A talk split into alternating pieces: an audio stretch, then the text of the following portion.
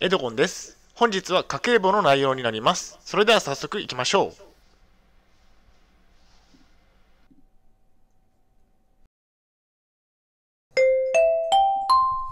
はい、H キャップチャンネルにようこそ。えー本日の内容ですが、えー2023年11月分、えー赤字額32,352円、家計簿解説といった内容でお送りしたいと思います。前提条件としましては、えー現在統合失調症のため働いていません。東京都のグループホームで生活をしています。借金の返済がありますね。大変申し訳ないですが、ポッドキャストの方は写真が見れないのでご了承ください。えーそれではコンテンツですね。丸1番で、えー支出2023年11月分。丸2番で収入2023年11月分。丸3番で各項目の詳細。食費、負債の返済、ゴルフ、車両、テキスト、事業収入。丸4番で黒字額は丸5番でリスク化決算の成績。最後に終わりにがあります。ではまず丸1番で、支出2023年11月分。えー支出は14万8014円でした。こちらが円グラフですね。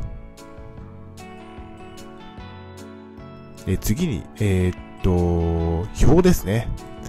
まあ、特に気になっているところは、えーこちらの外食ですね。11,240円ということで、えーっと、何回も外食に行ってましたね。そして結構美味しいものを食べていたりしたので、えーちょっと多くなっていますね。あとそうですね、この辺りですかね、ゴルフ、えーっと、1450円ということで、えっと、ゴルフを最近始めました。楽しく、えー遊んでますね。あとは、えーっと、まあ、この辺ですかね、衣服とかもちょっと6590円ということで高くなってますね。ちょっと買いすぎたかなといったところですね。あとは車両ですかね。4290円ということで、えーっと、レンタカーを借りて、旅行に行ってきたと。あとはこの辺ですね、テキスト。えー6600円ということで、えっと、資格試験の学習を、え最近始めまして、その、えテキストの購入代ですね。ちょっと高いですね。6600円と言ったところですかね。まあ、この辺りですかね。で、合計が14万円と言ったところですね。ちょっと出費が多くなったなと言ったところですね。え合計は14万8014円でした。食費が目標の3万円を大幅にオーバーしてしまいました。外食が多かったのも原因の一つなので注意をしなければいけませんね。次に収入2023年11月分。収入は1万662円でした。こちらが円グラフですね。え次に表ですね。えーっと、事業収入が8970円ということで、まあ嬉しい収入だったといったところですかね。あとは株式を持っているので配当所得が866円あったんですね。あとは工賃ですかね。工賃も668円ということで、えーっと、えー作業所に行って、えーっと、仕事をしてきました。え合計は1662円でした。事業収入が8000円を超えて嬉しかったですね。次に丸3番で各項目の詳細。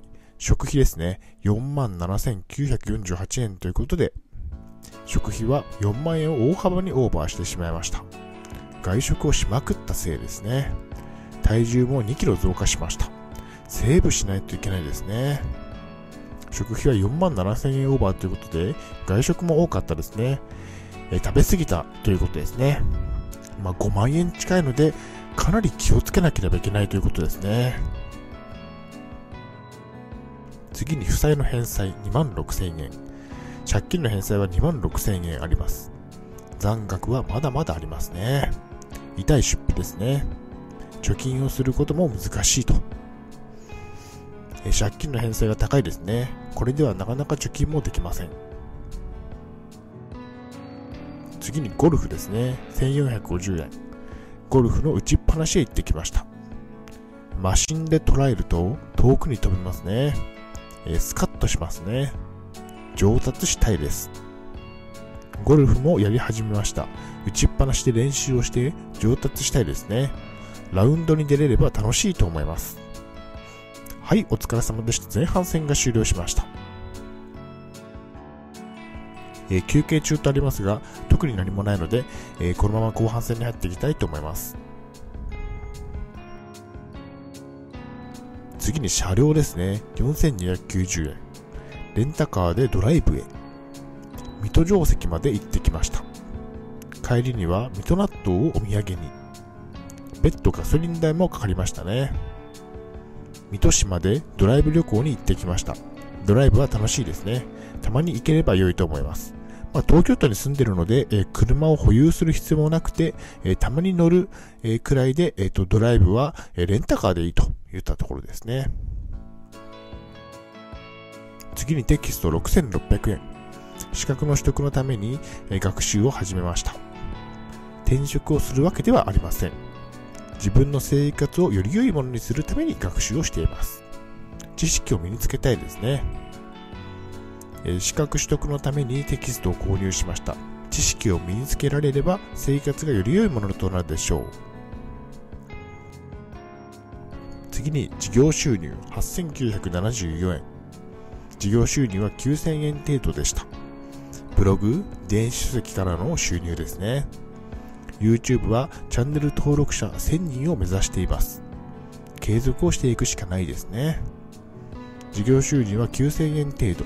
これだけでは生活はできません。これからも、これからもっと増やしていきたいですね。次に丸4番で黒字額は32,352円の赤字でした。こちらが計算式ですね。年金1ヶ月分が10万5000円。その他の収入が1万564円。え支出が14万7916円。計算すると3万2352円の赤字でした。赤字となり厳しい月でした。食費をもう少し抑えたかったですね。外食が多かったですね。貯金がかなり減ったんですね。2023年11月は大幅な赤字でした。旅行や外食が多いとこれくらいの赤字になるようですね。厳しい結果ですね。少し節約も考え始めなければいけません。ちょっと最近あのえっと、3万円くらいの赤字になっている月が多いので、ちょっと、え旅行とか贅沢をしているといったところですね。ちょっと節約を、えしていかないといけないといったところですかね。次に丸5番で、リスク型資産の成績について、え12万9149円の値上がりでした。株価は上昇しましたね。およそ13万円の資産の増加となりました。嬉しい月でしたね。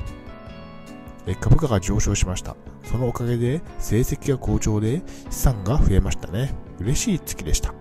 まあ、13万円くらいの値上がりということで、まあ、えっと、嬉しかったですね。特に、えっと、米国の株式が、えっと、値上がりして、えっと、利益が増えましたね。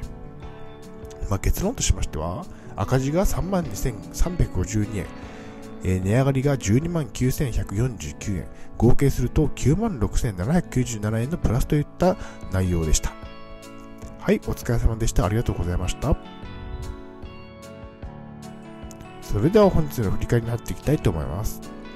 本日は2023年11月分赤字額32,352円家計簿解説といった内容でお送りしました。丸1番では支出2023年11月分丸2番では収入2023年11月分丸3番では各項目の詳細食費負債の返済ゴルフ車両テキスト事業収入。丸4番では黒字額は。丸5番ではリスク型資産の成績をお送りしました。はい、最後に終わりです。最後までご覧いただきありがとうございます。